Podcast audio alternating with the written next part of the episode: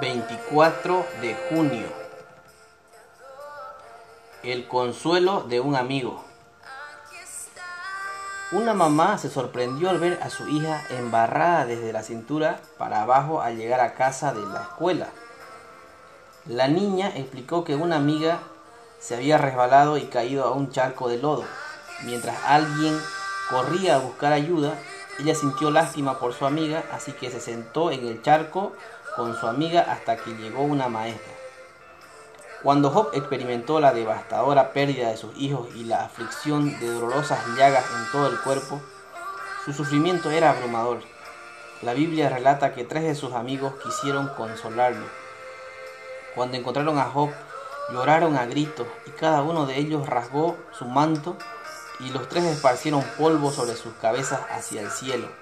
Así, así se sentaron con él en tierra por siete días y siete noches.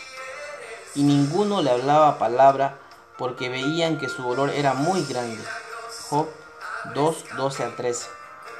Al principio los amigos de Job mostraron una empatía sorprendente. Percibieron que lo único que necesitaba Job era que alguien se sentara a llorar con él. En los capítulos siguientes, los tres hombres empezaron a hablar. La ironía es que cuando lo hicieron, terminaron dándole malos consejos.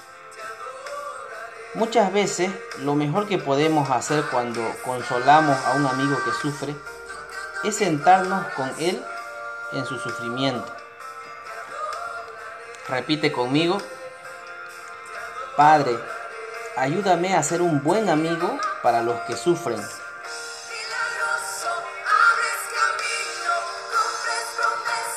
Deseo que tengas un buen día y recuerda, la presencia de un amigo en medio del sufrimiento es de gran consuelo.